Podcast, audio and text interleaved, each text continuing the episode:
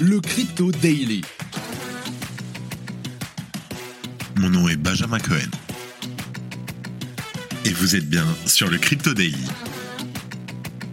Le podcast qui traite de l'actualité crypto, NFT et métaverse. Dans vos oreilles, chaque jour, du lundi au vendredi. Salut, j'espère que tu vas bien. On se retrouve tout de suite pour un nouvel épisode du Crypto Daily. Aujourd'hui, on va parler de la réunion mystérieuse qui a eu lieu entre Sam Bankman-Fried et Gary Gensler, le président de la SEC, qui a embrasé la communauté crypto. Cette dernière s'est penchée sur la famille de l'ex-PDG de FTX. En effet, les investisseurs lésés réclament une clarification des liens supposés troubles entre les deux hommes et des pétitions ont déjà rassemblé plus de 9000 signatures. Le point sur ce que l'on sait Ensuite, on va parler d'Apple qui, selon les dépôts de brevets et les offres d'emploi récentes, le géant semble travailler à la création d'un monde de réalité mixte 3D, rappelant les caractéristiques du métaverse. Plus de 30 emplois liés à la réalité augmentée et virtuelle AR VR ont été publiés sur la page carrière d'Apple depuis le 1er novembre. Bien que tous ces développements indiquent qu'Apple s'oriente vers un environnement de monde virtuel, le responsable marketing de l'entreprise a déclaré qu'il n'utiliserait jamais le terme métaverse. Et en dernière news, on va parler de BlockFi qui, le 14 novembre dernier, admettait qu'elle disposait d'une exposition significative à FTX. Néanmoins, l'entreprise laissait entendre que la situation était plutôt tenable pour le moment, mais une fois de plus, la réalité serait finalement en décalage par rapport au communiqué officiel des autres acteurs crypto qui tentent d'apaiser les inquiétudes de leurs clients. Mais avant tout ça, et comme d'habitude, le coin du marché. Here comes the money. Here we go. Alors aujourd'hui, c'est une journée légèrement en rouge. Le market cap en baisse de 1,2% à 835 milliards de dollars. Nous avons un Bitcoin qui s'échange au-dessus des 16 650 dollars. Un Ether en baisse de près de 4% à 1220 dollars. En cinquième position, nous avons un BNB à moins 2% à 271 dollars. Ensuite, nous avons la Ribambelle XRP, Cardano, Dogecoin à moins 1,5% chacun. Et en dixième position, nous avons le Polygon à moins 3% qui s'échange à 0,9 dollars. Le FTT en baisse de 10% et le Solana en baisse de 4%. Allez, tout de suite, on passe aux news. Alors pour commencer, on va parler des liens troubles entre Sam Bankman-Fried et le président de la SEC, Gary Gensler. L'initiative a en effet été partagée par le site Crypto Law qui a indiqué sur Twitter, les sources en description, que les deux pétitions, l'une pour les résidents des États-Unis, l'autre pour le reste du monde, ont permis d'envoyer 9000 messages au Congrès américain. Il s'agit d'inciter le gouvernement américain à ouvrir une enquête sur les liens entre Sam Bankman-Fried, ex-PDG de FTX, et Gary Gensler, le président de la SEC, qui est un des gendarmes financier américain. Que reproche-t-on alors à Gary Gensler? Ce dernier aurait rencontré Sam Bankman-Fried le 23 mars dernier, selon un document publié hier sur Twitter par l'utilisateur Foafan. On y apprend le sujet général de la discussion. Je cite Les membres de l'équipe de Gary Gensler ont rencontré les équipes de IEX et FTX pour discuter de la conservation des titres en actifs numériques. Selon le sénateur Tom Emmer, qui a depuis supprimé son tweet, FTX et Sam Bankman-Fried auraient travaillé avec la SEC afin d'obtenir un monopole réglementaire auprès du gendarme américain. Cela corroborerait partiellement les dires de Champagne Zhao, PDG de Binance, qui avait justement reproché à SBF de jouer pour son équipe en laissant de côté les autres acteurs de l'industrie. Dans un article publié le 11 novembre dernier sur Fortune, le rédacteur en chef de la branche crypto du média Fortune, Jeff John Roberts, relève la défaillance du président de la SEC américaine Gary Gensler face à l'effondrement de FTX. L'article souligne le fait que la commission ait déjà omis d'alerter les investisseurs pour les cas Terra et Celsius. Une fois de plus, l'agence n'a pas pu anticiper la catastrophe FTX. Pour Jeff John Roberts, Sam Bankman-Fried est l'équivalent d'Elizabeth Holmes de Terranos dans l'industrie crypto.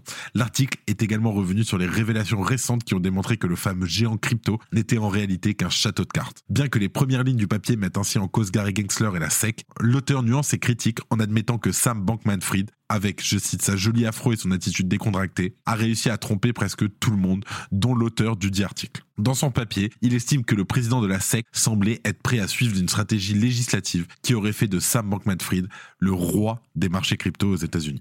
Autre point soulevé par quelques commentateurs, le père de Caroline Ellison, la PDG d'Alameda Research et ex-compagne de SDF, aurait des liens directs avec Gary Gensler. Quant à la mère de SBF, elle aurait travaillé pour Hillary Clinton. Se pose donc la question de lien éventuel avec le Parti démocrate dans son ensemble. Je cite. L'ancien patron de Gary Gensler au MIT est le père de Caroline Ellison. L'avocat général de FTX était un conseiller pour Gensler alors qu'il dirigeait la CFTC. La mère de SDF était une avocate pour Hillary Clinton et une agente démocrate. SBF est le second plus gros donateur du Parti démocrate.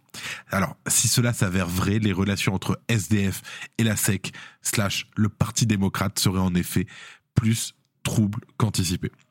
On rappellera cependant qu'il faut rester prudent en termes d'information. En ce moment, il y a plein de fake news partout. La communauté crypto étant particulièrement émotionnelle depuis la chute de FTX. On continuera donc à suivre cette histoire de près, mais si c'est le cas, comme d'habitude, c'est très très très grave. Cette histoire de dingue. Si tu aimes le daily, sache qu'une note et un commentaire nous aident énormément. Aussi, si tu ne veux rien rater de l'actualité, abonne-toi. Alors Apple prépare son propre métaverse avec son casque AR VR.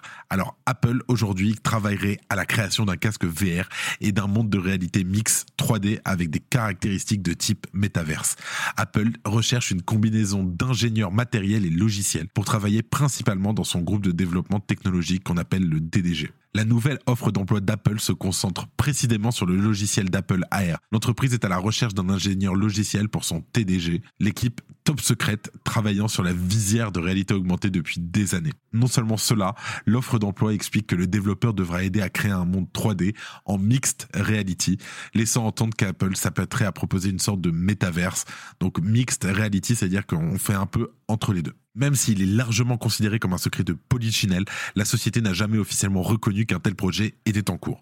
Selon sa page carrière, le géant de la technologie cherche à établir plus de 150 postes, mais une offre d'emploi d'août mentionne spécifique une forme de monde de réalité 3D une description de poste indiquée, je cite, Dans ce rôle, vous travaillerez en étroite collaboration avec d'autres développeurs et créerez des outils et des cadres pour permettre des expériences connectées dans un monde de réalité mixte 3D. Selon un article du DigiTimes, le 9 novembre, citant des sources anonymes, la société d'électronique taïwanaise Pegatron assemblera le casque AR-VR d'Apple. D'ailleurs, l'iPhone 14 serait actuellement assemblé par Pegatron.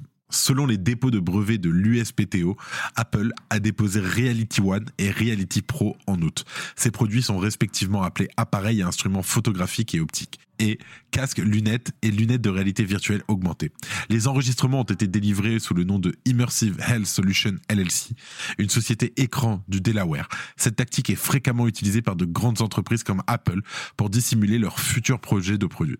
En décembre 2021, la même société a été répertoriée dans une demande de marque pour Reality OS, qui serait le système d'exploitation d'Apple pour son futur casque supposé. D'autres demandes de marque, dont une en Chine sous le nom d'Apple Incorporation, décrivent un gant VR haptique qui suit le mouvement de doigts et indique en outre l'intérêt de l'entreprise pour le potentiel casque métaverse. Rapportant l'offre d'emploi et son contenu, le journaliste Mark Gourman a déclaré qu'il était convaincu qu'Apple AR sortira en 2023, qu'il coûtera entre 2000 et 3000 dollars et que sous la coque, il y aura un chipset Apple Silicon M2 et le système d'exploitation Reality OS. Là, peut-être qu'on va avoir quelque chose qui ressemble vraiment à un métaverse. Effectivement, pour moi, je reste persuadé que la mixed reality, c'est la meilleure chose qu'on puisse faire aujourd'hui. Et pour terminer, on va parler de BlockFi qui serait proche de la faillite à cause de son lien avec FTX. Alors que toutes les conséquences de l'effondrement de FTX sont encore à définir, la plateforme de crypto-monnaie BlockFi risque de devenir le prochain dommage collatéral de cette histoire avec une faillite probable à venir. En effet, en fin de semaine dernière, la plateforme avait déjà suspendu les retraits, mais tandis que son intrication avec FTX était grande, les difficultés semblent aller plus loin. Dans un communiqué, l'entreprise révèle que l'incapacité de FTX de répondre à ses obligations la met dans une position inconfortable. Je cite. Les rumeurs selon lesquelles la majorité des actifs de BlockFi sont conservés chez FTX sont fausses. Cela dit, nous avons une exposition importante à FTX et aux personnes morales associées qui englobent les obligations qui nous sont dues par Alameda, les actifs détenus sur FTX.com et les montants non retirés de notre ligne de crédit avec FTX.us. BlockFi explique également que la faillite de FTX empêche ce dernier, tout du moins pour le moment, d'honorer l'accord qui avait été conclu. En effet, alors que BlockFi avait déjà rencontré des difficultés cet été, FTX était venu à son secours, comme elle l'avait aussi fait avec d'autres acteurs de l'industrie. Au-delà de l'affaire FTX, BlockFi a pour le moment connu un bear market difficile. Premièrement, ses affaires avec la SEC l'avaient conduit à une amende de 100 millions de dollars. Plus tard, BlockFi avait joué la sécurité en liquidant la position de Three Arrows Capital, 3AC, pendant la faillite du fonds d'investissement. Plus tôt cet été, la plateforme avait alors été contrainte de se séparer de 20% de son personnel. Une faillite n'est pas certaine à l'heure qu'il est, et selon cette dire, la société travaille actuellement pour déterminer la meilleure voie à suivre. Mais les récents événements montrent à quel point tout peut rapidement basculer. Par ailleurs, selon les propos d'un porte-parole de la société de paiement Curve, rapporté par Cointelegraph, la fintech serait en passe de reprendre le programme des cartes crypto de BlockFi fourni par son intermédiaire Deserve. Je cite, Les conditions sont négociées activement entre Curve et Deserve, mais une vente ou un partenariat, s'il est accepté, est en attente de la conclusion des vérifications nécessaires. Attention toutefois, il ne faut pas confondre la société de paiement Curve, dont il s'agit ici, avec le protocole de finance décentralisé du même nom. Ainsi, le futur de BlockFi reste à confirmer et il est certain que les retombées de FTX continueront à se faire sentir à l'avenir sur l'écosystème. Le 15 novembre, une source interne à BlockFi aurait indiqué aux médias Decrypt que l'entreprise envisagerait de se placer sous la protection du chapitre 11 de la loi américaine sur les faillites. La plateforme de prêt crypto projetterait également de se séparer d'une partie de son personnel. Mon avis là-dessus, c'est que c'est la première d'une longue série et que au fil des semaines qui vont passer, on va avoir de plus en plus de sociétés qui vont devoir se déclarer en faillite et essayer de survivre malgré tout. Et pour finir, les news en bref. Les deux sociétés de Sam Bankman-Fried, Alameda Research et FTX étaient bien plus liées que ce que l'on aurait pu croire. Les données on-chain révèlent qu'Alameda achetait massivement des tokens avant qu'ils ne soient listés sur FTX. Délit d'initié ou simple coïncidence Spoiler, délit d'initié l'Union européenne se penche depuis quelques mois sur le secteur des crypto-monnaies, avec notamment l'éventuelle mise en place de la régulation MICA. Et ce sont désormais les crypto-monnaies anonymes qui seraient visées. Monero, Zcash et leurs consorts pourraient être tout bonnement interdits en Europe. Bonne chance. Il était sorti du silence avec un message improbable. Sam Bankman-Fried peine à rester à l'écart des affaires de FTX et à en croire ses derniers tweets qui feront sourciller certains pour info, il est en train d'essayer de se faire passer comme fou et que sa mémoire est pas très bonne et qu'il se souvient pas de certaines choses. 100% mytho. Suite au retrait massif des exchanges centralisés ces derniers jours, les investisseurs se ruent vers les solutions décentralisées, à l'instar d'Uniswap.